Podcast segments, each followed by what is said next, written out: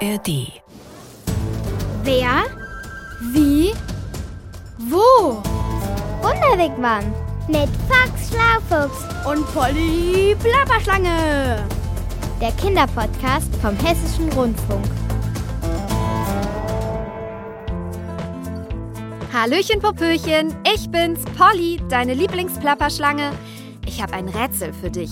Welches Tier läuft aufrecht, schnattert und sieht aus, als ob es so einen edlen, langen, schwarzen Anzug anhat, den man Frack nennt?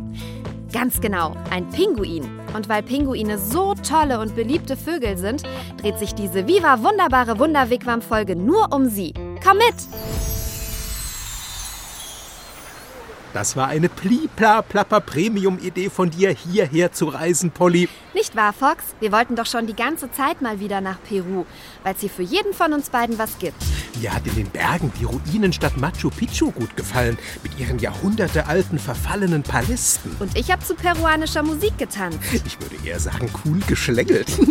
Und die Vögel zu beobachten fanden wir beide gut. Und wie?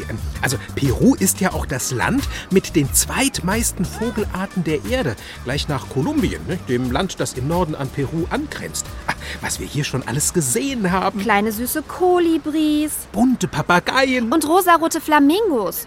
Nur noch keine pipaputzig prächtigen Pinguine. Pinguine. Wir sind in Südamerika, Polly. Ich weiß, Wir waren im Regenwald. weiß ich auch. Und Pinguine mögen es kalt. Oh, Schnarch, ja, das weiß ich auch. Und rund um Paracas, wo wir heute sind, ist Wüste. Eben. Und in der werden wir sicherlich keine Pinguine sehen. Fox, Äh, ja, Polly? mach doch mal die Augen auf. Hab ich. Dann putz mal deine Brille. Und was soll ich dann bitte schön sehen? Die Statue von einem Ta-Ta-Ta-Ta-Ta Pinguin. Das gibt's doch nicht. Tatsächlich. Was machten die hier? Hm, vielleicht, äh, pf, hätten die Menschen hier gerne Pinguine, weil es da nicht so warm wäre. Ja, ja, heiß ist es hier. Ich meine gelesen zu haben, dass äh, hier in Paracas die Jahresdurchschnittstemperatur etwa doppelt so hoch ist wie in Deutschland. Das finden wahrscheinlich nur wir Schlangen gut. Eben. Und äh, genau deshalb kann ich mir einfach nicht erklären, warum ausgerechnet hier eine Pinguinstatue Ah, steht. ich habe eine Idee. Ja. Wo ist mein Pad? Ah, hier. Ich schaue einfach mal nach, ob ich was über Pinguine und Peru oder Pinguine in Peru finde. Caracas, Pinguin. Naja, und ich mache währenddessen mal ein Foto von dieser Statue. Meint ein Pinguin zum Fotografen. Ich brauche ein Foto von mir. Hä? Darauf fragt der Fotograf, schwarz-weiß oder in Farbe. Ha, ha, ha. Spitzenwitz, Polly. Ich finde das lila lustig. Also doch. Was? Hier gibt es Pinguine. Lass mal sehen. Guck, da steht, dass die Gegend hier zum nördlichen Teil des Verbreitungsgebietes des Humboldt-Pinguins gehört. Tatsächlich benannt zu Ehren des deutschen Naturforschers und Südamerika-Reisenden Alexander von Humboldt. Ja, und genau dieser Alexander von Humboldt hat diese Pinguine schon vor über 200 Jahren hier in Peru beobachtet. Und ha! Schau mal, hier steht da drüben auf der anderen Seite der großen Meeresbucht, da gibt es sogar zwei Naturschutzgebiete mit Pinguinen. Das ist ja schnappi-plappi-politastisch. Ja, ist es auch. Ah, Das habe ich tatsächlich nicht gewusst. Erinnerst du dich, in Südafrika haben wir schon mal Pinguine beobachtet. Klar erinnere ich mich. Das war nachdem wir herausgefunden haben, wie Geld entstanden ist. Genau, am Foxy Beach bei Kapstadt. Das war so schön. Meinst du, das geht hier auch? Pinguine beobachten? Ach, das wäre eine Wucht. Warte mal. Was suchst du? Hab's schon. Da drüben startet in einer Dreiviertelstunde eine Bootstour zum Naturschutzgebiet auf den Ballestas-Inseln. Ah, das ist ja toll. Und auf denen, Tritra Trommelwirbel, gibt es Pinguine. Die Islas Ballestas, ach, von denen habe ich schon gelesen. Die sind fast so berühmt wie die Galapagos-Inseln mit ihrer einzigartigen Tierwelt. Also, lass uns rüberfahren und bis das Boot startet, hören wir uns einen Podcast an. Ich habe hier nämlich einen beim Suchen entdeckt. Er heißt Vögel, die im Wasser fliegen. Pinguine. Ah, hört sich an, als ob wir uns mit dem Supi-Dubi auf unsere kleine Expedition vorbereiten könnten. Dann starte ich ihn. Ja, na klar. Raus aus dem Wigwam.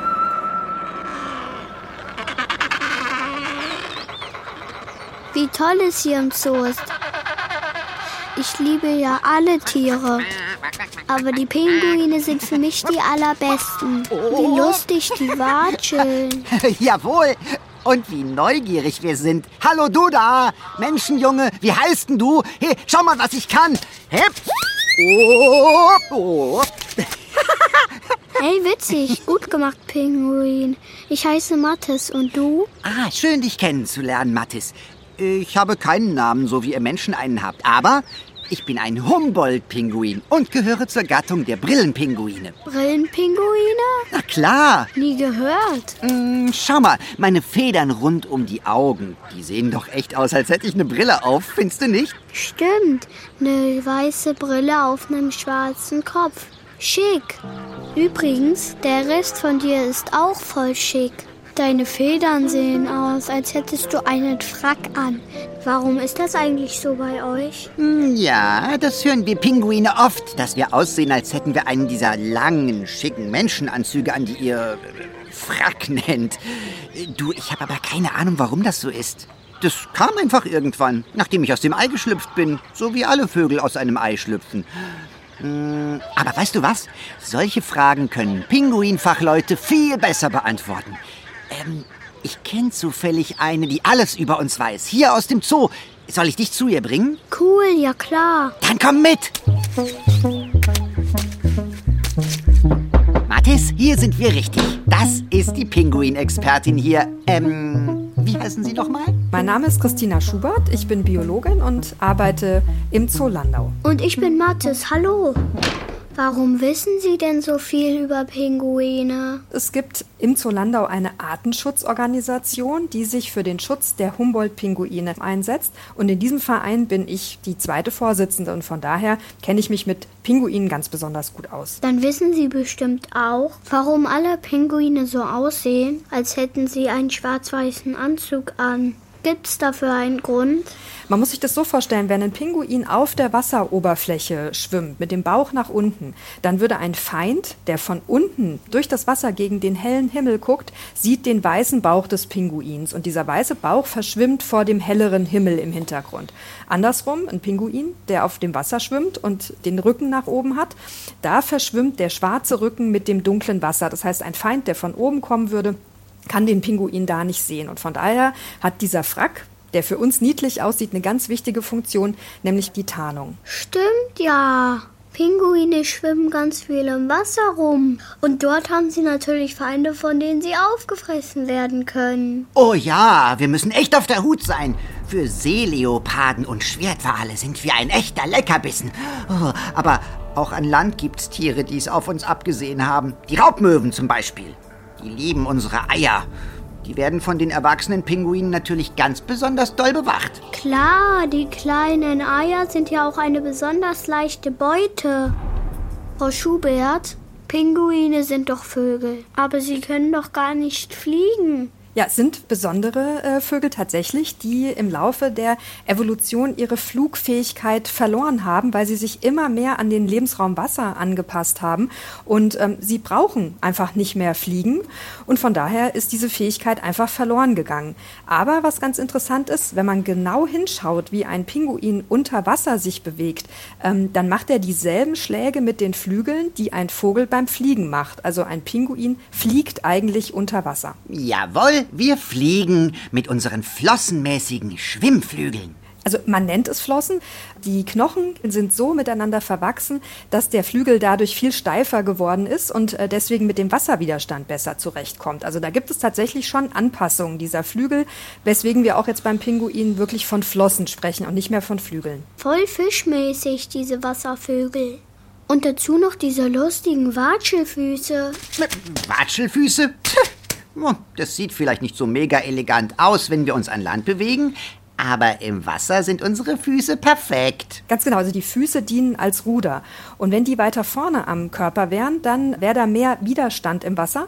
Wenn die Füße weiter hinten sind, dann passen die sich perfekt an. Der Vogel sieht aus wie ein Pfeil und an Land ist es kein Nachteil.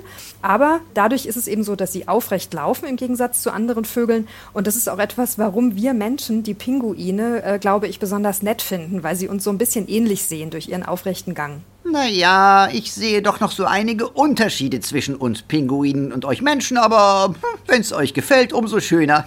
so, und jetzt, lieber Mattis, jetzt watscheln wir beide mal los. Gleich ist doch die große Pinguinfütterung drüben im Gehege. Die will ich nicht verpassen. Ich habe nämlich Kohldampf. Und du kommst mit. Das Spektakel musst du dir unbedingt angucken. Fütterung, na klar, aber jetzt noch nicht. Ich habe doch noch so viele Fragen. Was? Immer noch? Ja, zum Beispiel, wie viele Pinguinarten gibt es eigentlich und wo leben sie? Hm, Moment. Das kann ich doch offiziell verkünden.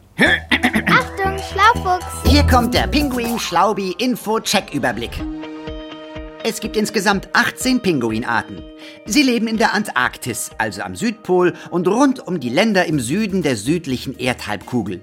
Zum Beispiel in Neuseeland, Australien, Südafrika oder auch in Südamerika und auch auf den Galapagos-Inseln. Unsere 18 Arten teilen sich auf in Großpinguine und kleinere Pinguine. Zu den kleineren gehören zum Beispiel wir Brillenpinguine.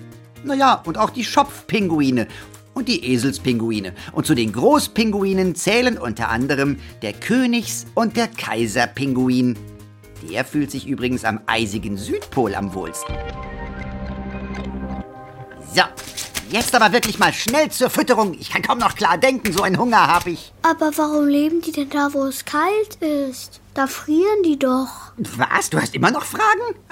Also sorry, da muss jetzt noch mal Frau Schubert dran. Ich muss jetzt wirklich los zur Fütterung. Gut, ich komme gleich nach. Wenn ich weiß, warum die Kaiserpinguine ausgerechnet am Südpol leben, da muss das Wasser doch super kalt sein. Ja, das ist es. Kaltes Wasser mag uns erstmal ungemütlich vorkommen, aber kaltes Wasser ist immer sehr viel nährstoffreicher als warmes Wasser. Das heißt, da gibt es ähm, sehr viele Kleinstlebewesen, die dann wieder Fischen als Nahrung dienen und von daher ist der Fischreichtum in kalten Gewässern immer höher als in warmen Gewässern.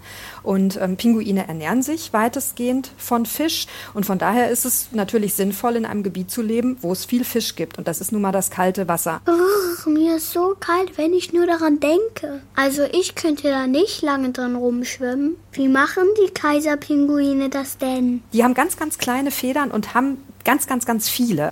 Und in dem Luftraum zwischen den Federn wird die Wärme eingeschlossen. Und damit diese Wärme im kalten Wasser nicht verloren geht und die Federn nicht nass werden, haben die Pinguine ähm, eine Bürzeldrüse, das ist eine Drüse am Schwanzende, die Fett produziert. Und mit dem Schnabel wird dieses Fett gleichmäßig über den gesamten Körper verteilt. Und ähm, wenn man einen Pinguin beobachtet, wenn der aus dem Wasser kommt, dann ist der nicht nass, sondern das Wasser perlt so richtig an dieser Fettschicht ab. Also das ist ein richtig guter Tauchanzug. Puh, da bin ich aber froh, dass die Tiere im Wasser gut geschützt sind. Aber was ist, wenn sie an Land sind? Da laufen sie doch über Eis und Schnee.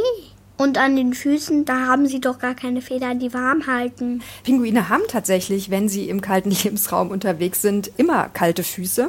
Es wäre schlecht, mit warmen Füßen auf dem Eis zu stehen. Die warmen Füße würden dafür sorgen, dass sozusagen immer ein bisschen Eis schmilzt und äh, auch wieder einfriert. Und von daher kann es sein, dass man dann mit warmen Füßen auf dem Eis festfriert. Aber vermutlich empfinden die das nicht als, als unangenehm, so wie wir, wenn wir kalte Füße haben, sondern für die ist das ganz normal, kalte Füße zu haben und eine ganz wichtige Anpassung.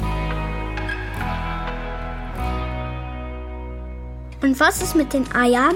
Ich habe gehört, dass Pinguine immer nur ein Ei oder zwei Eier legen. Die sind also mega kostbar. Wie wärmen sie die denn? Das machen die Pinguine ganz unterschiedlich. Humboldt-Pinguine graben zum Beispiel tatsächlich so ein bisschen eine kleine Erdhöhle oder nutzen Höhlen, die andere Vögel gebaut haben. Also das ist je nach Art ein bisschen unterschiedlich, aber in dieses Nest werden dann die Eier gelegt. Und bei den Kaiserpinguinen ist es so, die können keine Nester bauen. Also wenn die ihre Eier auf den Eisboden legen würden, dann würden die sofort absterben. Deswegen legen die Kaiserpinguine ihre Eier auf die Füße und äh, dann wird eine Hautfalte über dieses Ei drüber gestülpt, sodass die Körperwärme vom Pinguin das Ei ausbrütet. Und äh, dieses Ei darf auf gar keinen Fall länger als wenige Sekunden der Kälte ausgesetzt sein, genauso wenig das Küken, weil das würden die nicht überleben. Pinguine sind also lebende Eierwärmer. Wie süß. Sie sind niedlich, das ist keine Frage. Aber warum ich mich besonders für die Pinguine interessiere, ist die Tatsache, dass sie so stark bedroht sind durch uns Menschen. Was? Sie sind bedroht? Wegen uns? Also wir würden ja wahrscheinlich keinen Menschen finden, der Pinguine doof findet. Aber gleichzeitig sind wir Menschen auch die größte Gefahr für die Pinguine weltweit. Aber warum? Weil wir einfach sehr viele sind auf diesem Planeten, weil wir den Pinguinen damit sehr viel Fisch vor der Nase wegfangen. Dann die Verschmutzung der Meere ist ein Riesenproblem und das ist auch ein menschengemachtes Problem, dass immer mehr Müll in den Ozeanen landet, vor allem Plastikmüll. Und es kann tatsächlich sein, dass auch Pinguine Plastik fressen statt Fisch, weil sie nicht mehr genug Fisch finden oder vielleicht auch was verwechseln oder einfach so viel ganz klein geriebenes Plastik, das sogenannte Mikroplastik im Meer ist und das kann die Pinguine krank machen. Das ist ja schrecklich, da muss man doch was tun. Kann ich vielleicht auch was machen? Ja, auf jeden Fall. Also das ist tatsächlich beim Pinguin Müll reduzieren. Das Thema Plastikmüll wenn man schon Plastikabfall hat, dann gehört der in einen geschlossenen Mülleimer, so dass es eben nicht im Wasser landen kann. Und dann ist eben die Frage Fischkonsum. Ähm, ich finde das völlig in Ordnung, Fisch zu essen, aber man sollte schauen, ist der nachhaltig gefangen worden? Das heißt, wurde darauf geachtet, dass ähm, die Fischpopulationen nicht bis zum Ende leer gefischt werden, sondern haben die noch die Möglichkeit, sich zu erholen, sodass sie langfristig uns Menschen auf dem Teller zur Verfügung stehen, aber auch den Tieren, die Fische essen. Und von daher daher, wir sind nicht hilflos, sondern wir haben das in der Hand und wir, wir können da viel machen für die Tiere. Das sag ich gleich mal Mama und Papa und allen meinen Freunden auch. Jetzt muss ich aber los. Ich will doch noch sehen, wie mein neuer Pinguinfreund gefüttert wird. Also danke, Frau Schubert, für die vielen tollen Infos. Tschüss. Tschüss, komm doch bald mal wieder vorbei. Mach ich, versprochen.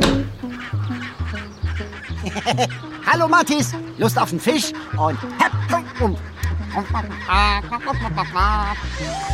in den Wigwam. Oh Fox, mir war gar nicht klar, dass Pinguine nicht nur süß, sondern auch bedroht sind. Ja, nicht alle, Polly, aber einige.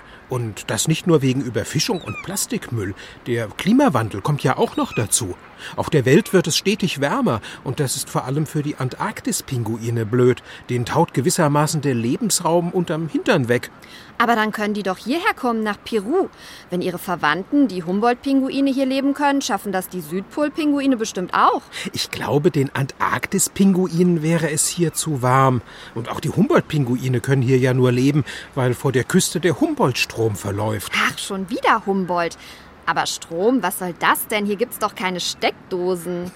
Nein, in diesem Fall ist mit Strom auch die Meeresströmung gemeint. Sag das doch gleich. Die bringt nämlich kühles Wasser aus der Antarktis hierher.